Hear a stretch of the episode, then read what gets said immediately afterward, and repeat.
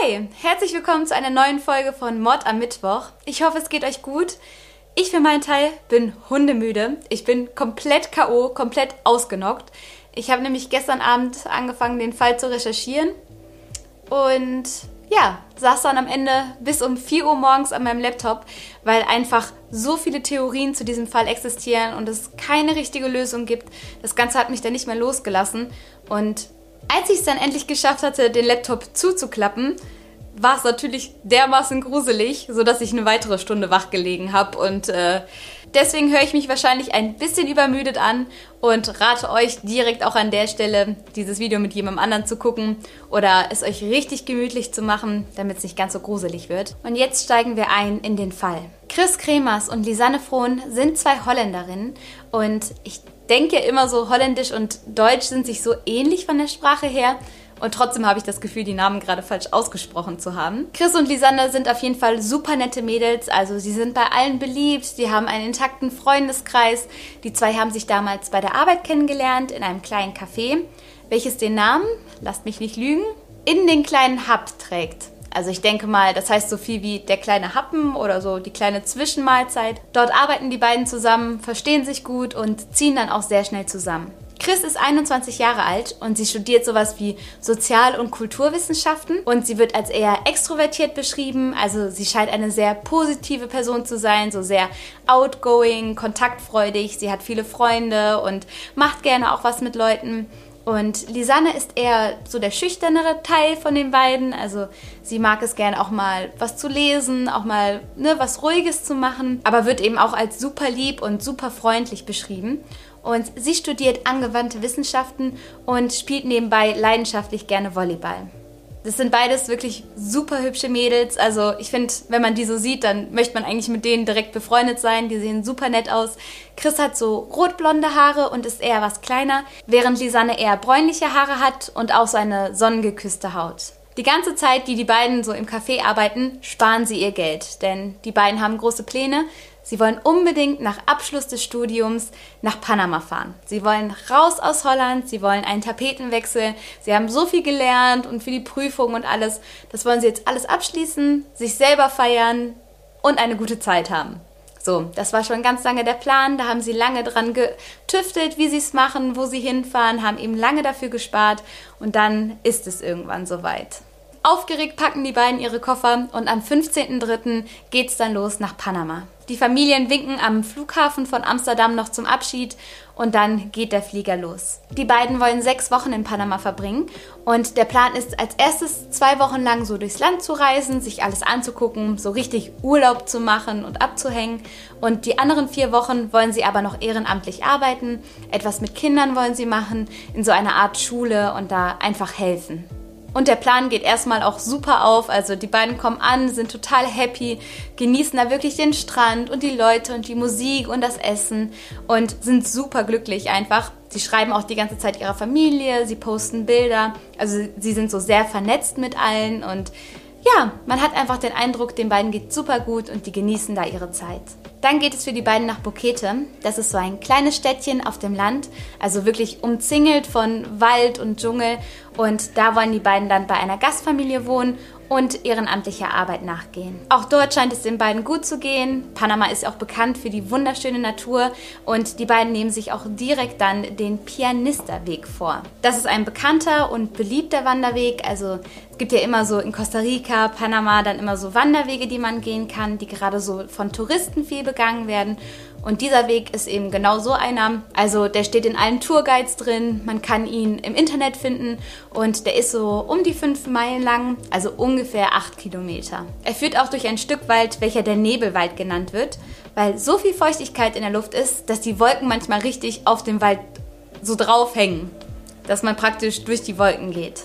Tatsächlich haben sie für den nächsten Tag sogar eine Tour mit Tourguide gebucht, die dieselbe Strecke abgehen soll. Aber irgendwie haben sie sich dann doch vorgenommen, das selber jetzt mal in die Hand zu nehmen und das Gebiet selber zu erforschen. So machen sich die beiden also am 11. April 2014 so gegen 11 Uhr vormittags los und sie nehmen auch den Hund der Gastfamilie mit, der heißt Azul. Und ähm, ja, sie beginnen ihre Reise, sie beginnen ihre Wanderung und starten los. Bevor es aber in den Wald geht, brunchen die beiden noch mit zwei Holländern, die sie auf der Reise kennengelernt haben.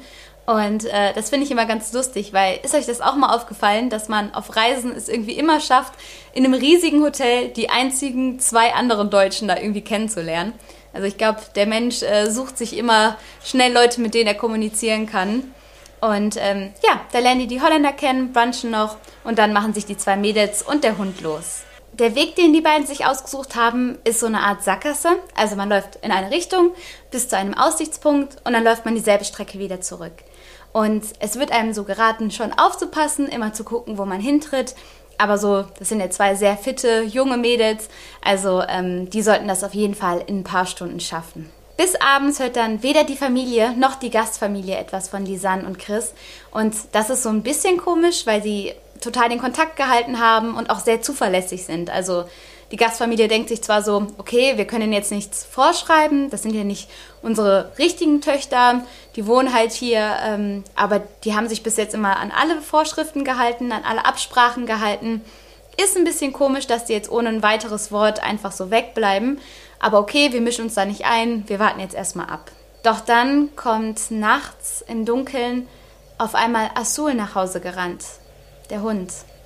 Und zwar ohne die Mädels das ist so der Moment, wo die Gastfamilie anfängt nervös zu werden, weil die sich so denken, okay, selbst wenn die zwei jetzt irgendwen kennengelernt haben, irgendwo die Nacht verbringen wollten, sie hätten niemals unseren Hund einfach so loslaufen lassen. Dafür waren sie viel zu verantwortungsbewusst. Am 2. April dann, am nächsten Tag, meldet sich dann der Tourguide bei der Gastfamilie und sagt, hey, ich habe mit den Mädels hier einen Termin ausgemacht, wo bleiben die? Und da fangen dann alle an, wirklich misstrauisch zu werden, weil erst den Hund laufen zu lassen und dann den Termin zu verpatzen, das passt wirklich gar nicht zu Lisanne und Chris. Am 3.4. werden dann die Behörden eingeschaltet.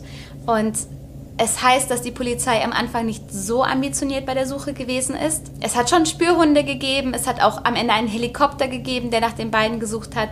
Aber ganz viele sagen, dass die Polizei erstmal gesagt hat, ach ja, die kommen schon wieder und nicht so richtig bei der Suche helfen wollten. Und das begründen viele damit, dass Panama vom Tourismus lebt. Und wenn dann zwei Touristen verloren gehen im Wald, dass ja, die Polizei versucht, da gar keine große Sache draus zu machen, das gar nicht so in die Öffentlichkeit gelangen zu lassen.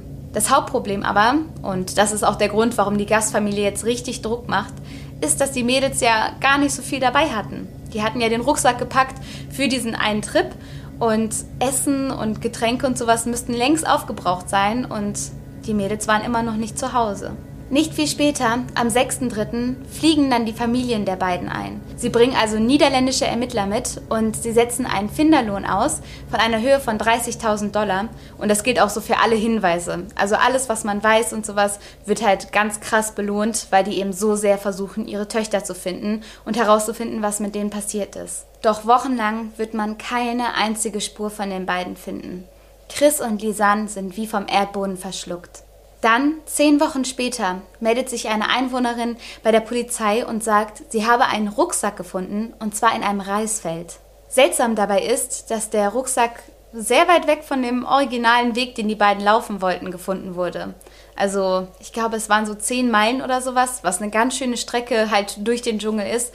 Da wurde der Rucksack gefunden. Und der war so gut wie nicht beschädigt. Also der Inhalt war trocken, obwohl er da in so feuchtem Klima in einem Reisfeld gefunden wurde.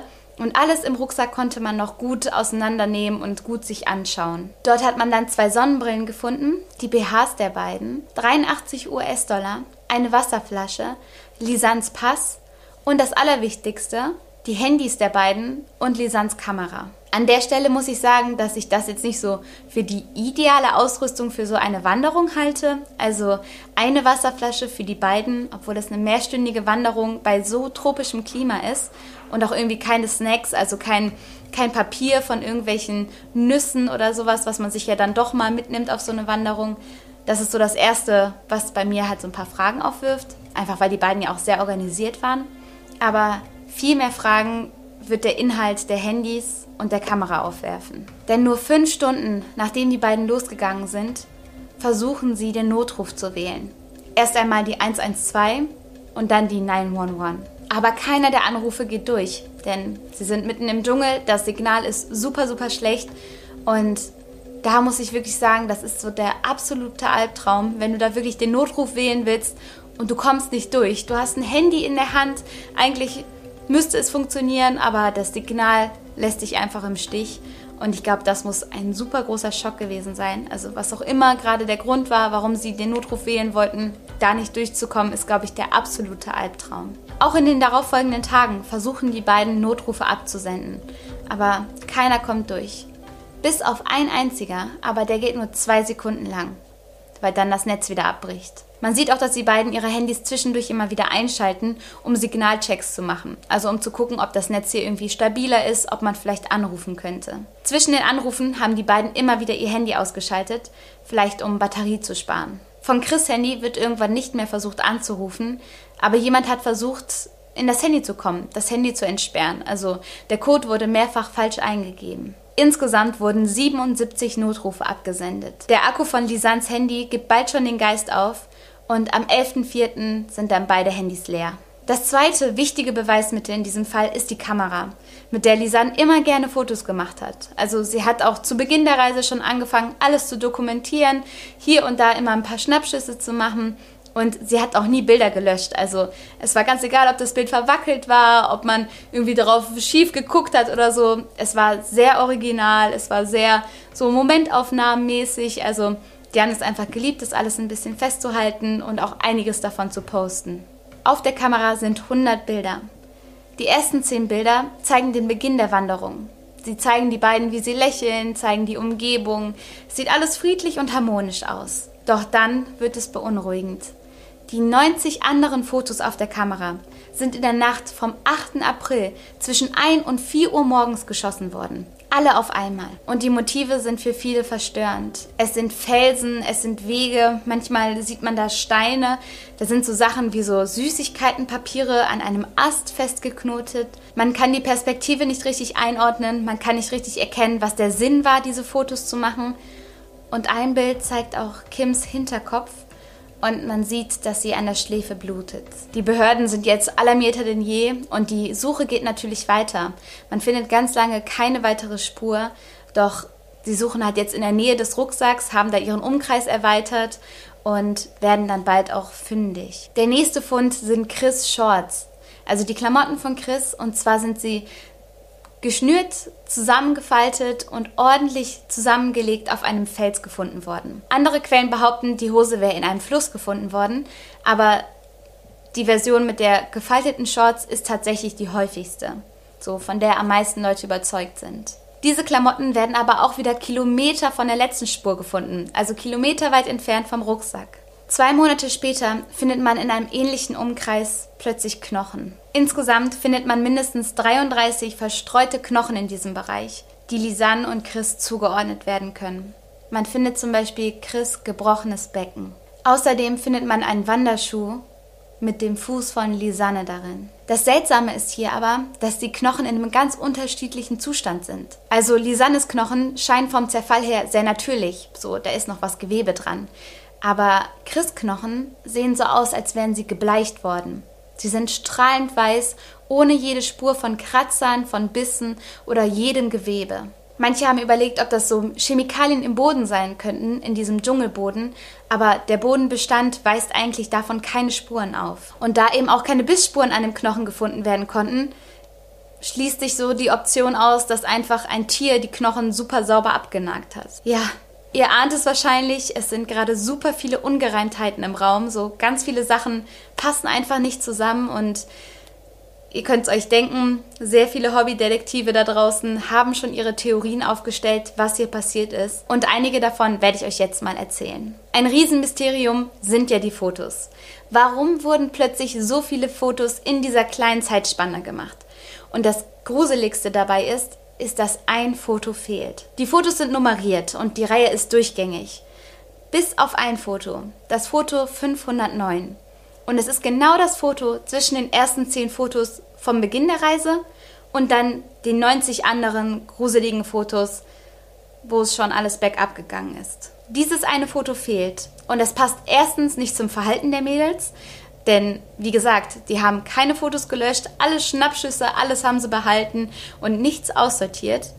Und außerdem, wenn du gerade in so einer bedrohlichen Lage bist, dass du schon dabei bist, den Notruf zu rufen, da machst du dir, glaube ich, keine Sorgen, irgendwelche Schnappschüsse zu löschen. Die Polizei versucht natürlich direkt das Foto zu rekonstruieren, aber es funktioniert nicht. Und Das ist ein bisschen komisch, denn selbst wenn Fotos gelöscht werden, ist es relativ einfach, trotzdem noch Informationen zurückzuholen. Aber in diesem Fall ist es unmöglich. Das lässt vermuten, dass das Foto mit einem Kabel und einem Computer richtig entfernt wurde. Also, dass hier niemand kurz die Löschtaste gedrückt hat, sondern wirklich Arbeit reingesteckt hat und das Foto für immer hat verschwinden lassen. Das ist natürlich doppelt seltsam, weil die Mädels nicht mit einem Laptop auf eine Wanderung gegangen sind. Generell fragen sich viele, warum sind die Fotos überhaupt gemacht worden? Was war der Sinn dahinter? Eine Theorie sagt, dass die Mädels vielleicht versucht haben, sich den Weg damit zu leuchten. Akku der Handys war leer, sie hatten keine Taschenlampe dabei und durch den Blitzauslöser konnten sie dann immer kurz die Lage erhellen. Dagegen spricht aber, dass es für das Auge und die Sicht sogar kontraproduktiv ist, weil der Blitz viel zu hell ist und man sich gar nicht so schnell daran gewöhnen kann, also am Ende praktisch sogar noch weniger sieht. Eine andere Theorie ist, dass sie versucht haben, sich mit dem Blitz Tiere vom Leib zu halten, dass sie vielleicht Angst hatten und die Tiere so erschrecken wollten, dass wenn einer von den beiden oder beide vielleicht sogar verletzt waren und damit dann wilde Tiere angelockt haben, dass sie somit versucht haben, sich die vom Hals zu halten. Die nächste mögliche Ursache für die Fotos könnten Signale gewesen sein. So, wahrscheinlich haben sich die beiden auch gedacht, hey, es wird bestimmt nach uns gesucht oder vielleicht haben sie ja sogar den Helikopter im Himmel gesehen, aber konnten nicht auf sich aufmerksam machen.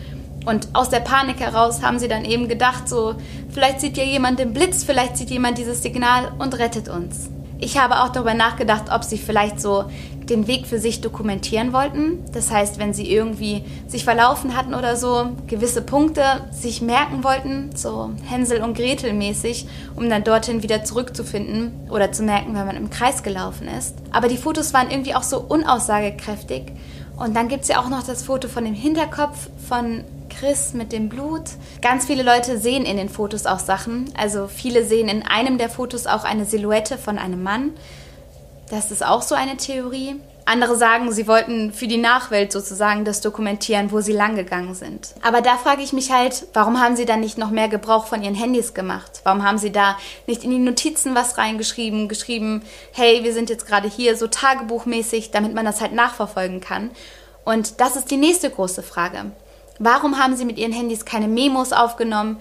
Ganz oft ist es so, dass wenn Leute verloren gehen, dass sie dann nochmal letzte Nachrichten an ihre Familie sprechen, dass sie sagen, hey, ich bin gerade hier und hier und das und das ist passiert, damit man das alles nachverfolgen kann, rekonstruieren kann. Und warum sollten sie das nachts mit so ein paar Bildern machen, wenn sie einfach in ihr Handy hätten sprechen können, schon so die ganze Zeit über? Generell ist der Gebrauch von den Handys irgendwie seltsam, denn die beiden schalten die Handys ja schon seit Tag 1 immer direkt aus.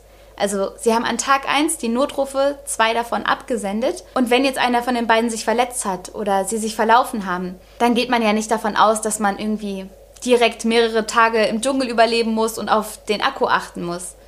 Wisst ihr, wie ich meine? So, da denke ich mir, da würde ich in dieser Notsituation wirklich versuchen anzurufen, wie eine Eins, immer und immer weiter und das Handy auch anlassen, falls jemand zurückruft, falls doch mal ein Anruf durchgeht, falls doch mal eine Nachricht durchgeht. Aber da käme ich ja nicht auf den Gedanken, am ersten Tag schon davon auszugehen, dass man das Handy für die nächsten Tage braucht und das Akku sparen möchte. Ich glaube, die Theorie, die ich am häufigsten gelesen habe, ist, dass Chris sich irgendwie verletzt hat bei der Wanderung, dass ihr etwas passiert ist und dass die beiden dann versucht haben, eine Abkürzung zu nehmen oder irgendwie schnell zum Dorf zu kommen und sich dabei verlaufen haben. Dafür würde sprechen, dass Chris als erstes gestorben ist und Lisanne dann versucht hat, in ihr Handy reinzukommen. Ihr erinnert euch, jemand hat ganz oft versucht, bei Chris im Handy den Code einzugeben, es hat aber nicht funktioniert. Also das könnte eben dafür sprechen, dass Chris zuvor gestorben ist und Lisanne dann auf sich selbst gestellt war. Da die beiden ja nur eine Wasserflasche zur Verfügung hatten, sagen viele, okay, dann sind sie wahrscheinlich verhungert oder sie haben dann aus Not heraus dreckiges Wasser getrunken und sich daran vergiftet. Was ich mir aber dann einfach nicht erklären kann, ist, wieso die beiden so weit weg vom Wanderweg gefunden wurden. So, wenn sich eine oder beide verletzt haben, wie ist dann der Rucksack zum Beispiel so weit weg vom Weg aufgefunden worden und die Klamotten dann wieder ganz woanders und die Knochen wieder ganz woanders? Wie passt das? Da haben viele gesagt, ja, vielleicht sind die Knochen von Tieren eben durch den Wald getragen worden. Aber an den Knochen waren ja keine Bissspuren. Und Chris Knochen waren ja so gebleicht. Andere sagen, ja, wahrscheinlich haben die beiden versucht, einen anderen Weg einzuschlagen, wollten irgendwie einen coolen Aussichtspunkt finden und haben sich dabei verlaufen und dann nie wieder zurückgefunden. Aber da sagen eben die Familien der beiden, unsere Töchter sind so verantwortungsbewusst, die würden niemals in einem fremden Land anfangen, vom Weg abzukommen. Die würden niemals das Risiko eingehen und halten sich grundsätzlich eigentlich immer an alle Regeln. Der Tourguide vom Anfang, Feliciano, der ist ganz doll involviert in die Suche nach den beiden. Er sagt, er würde sich selbst so ein bisschen die Schuld dafür geben. Er hätte das Gefühl, er hätte den beiden mehr zeigen müssen, vielleicht schon am ersten Tag denen helfen müssen, dann wäre es vielleicht gar nicht dazu gekommen. Deswegen durchkämmt er immer weiter den Wald und sucht nach weiteren Beweisen und er findet dann irgendwann einen kleinen Ball, der so aussieht wie ein Erdball, doch bei näherer Betrachtung ist es ein Ball aus Haut. Und zwar ist es die eingerollte Haut von dem Bein von Lisanne. Viele Forensiker sagen, dass es normal ist, dass die Haut sich so ein bisschen einrollt, weil Lisanne jung ist und die Haut ist da elastisch, also es kann schon dazu kommen. Etwas, das aber sehr, sehr seltsam daran ist, ist, dass dieses Hautstück noch jung ist es ist noch frisch. Also es ist im Zersetzungsprozess überhaupt nicht so weit, wie es sein müsste, gemessen daran, dass man eben schon Knochen und den Fuß gefunden hat. Es wirkt so, als sei es erst vor ein paar Tagen abgetrennt worden. Dabei sind die Mädels schon seit Monaten verschwunden. Manche misstrauen auch Feliciano, dem Tourguide. Sie sagen, er ist so in diese Suche involviert und er findet immer irgendwelche Beweise. Das ist komisch, als würde er selbst da irgendwas vertuschen wollen und ist deswegen so engagiert. Und andere sagen dann auch, dass er vielleicht so als erstes Zugang hatte zu dem Computer und zu dem Kabel, um das Foto zu löschen, das Bild 509. Andere sagen wieder, vielleicht war das auch die Polizei selber. Vielleicht wollten die keinen Skandal haben, wollten der Tourismusbranche nicht schaden und haben schnell selber Beweismaterial verschwinden lassen. Andere wiederum halten das Drogenkartell für schuldig. Sie sagen, da in der Nähe ist die Grenze von Costa Rica, dort geschehen seltsame Geschäfte und vielleicht sind die beiden Zeugen von etwas geworden und sind somit dann gekidnappt worden und getötet worden. Eine wiederum andere Theorie ist Organhandel, dass die beiden entführt worden sind, damit man deren Organe verkaufen kann. Das halte ich aber für so mit am unwahrscheinlichsten, denn wieso sollte man das Risiko eingehen, zwei Touristinnen zu entführen, die sofort von allen gesucht werden würden, wenn es auch Leute gibt, leider Gottes aber bei denen das Verschwinden nicht so auffällig wäre, wo keiner jetzt die Behörden einschalten würde. Ich muss sagen, es fällt mir unglaublich schwer, daran zu glauben, dass es nur ein Unfall war. Ähm, klar, es sprechen viele Dinge dazu. Es ist ein gefährlicher Wald, es ist nicht einfach, man verliert sich leicht und es gibt viele wilde Tiere und gerade als Europäerin, wir sind es jetzt nicht gewohnt, im Dschungel rumzulaufen und dass man sich da schnell verläuft oder schnell Fehler macht, kann ich mir vorstellen. Aber ich kann nicht verstehen, wie die Sachen so verstreut gefunden werden konnten, wie der Umkreis, den die beiden gelaufen haben sollen, so riesig gewesen sein soll. Und dann so Sachen wie die Sache mit dem Foto, mit dem Bild von Chris Hinterkopf und die gebleichten Knochen und der Hautball.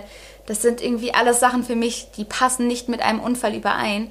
Aber vielleicht sind es auch einfach nur blöde Zufälle. Ich weiß es nicht. Also ich, äh, ja, ich bin leider nicht Miss Marple und auch nicht Hercule Poirot, aber vielleicht habt ihr ja irgendeine Theorie, vielleicht habt ihr einen guten Riecher für sowas und habt selber schon mal was dazu gelesen.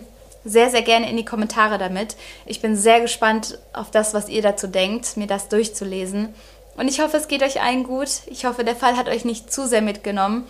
Und mein letztes Wort an euch. Bleibt immer schön auf den Wegen, habt das Akku immer voll geladen, immer ein paar Snacks dabei und passt auf euch auf. Ja? Macht's gut. Bis zum nächsten Mal. Tschüss.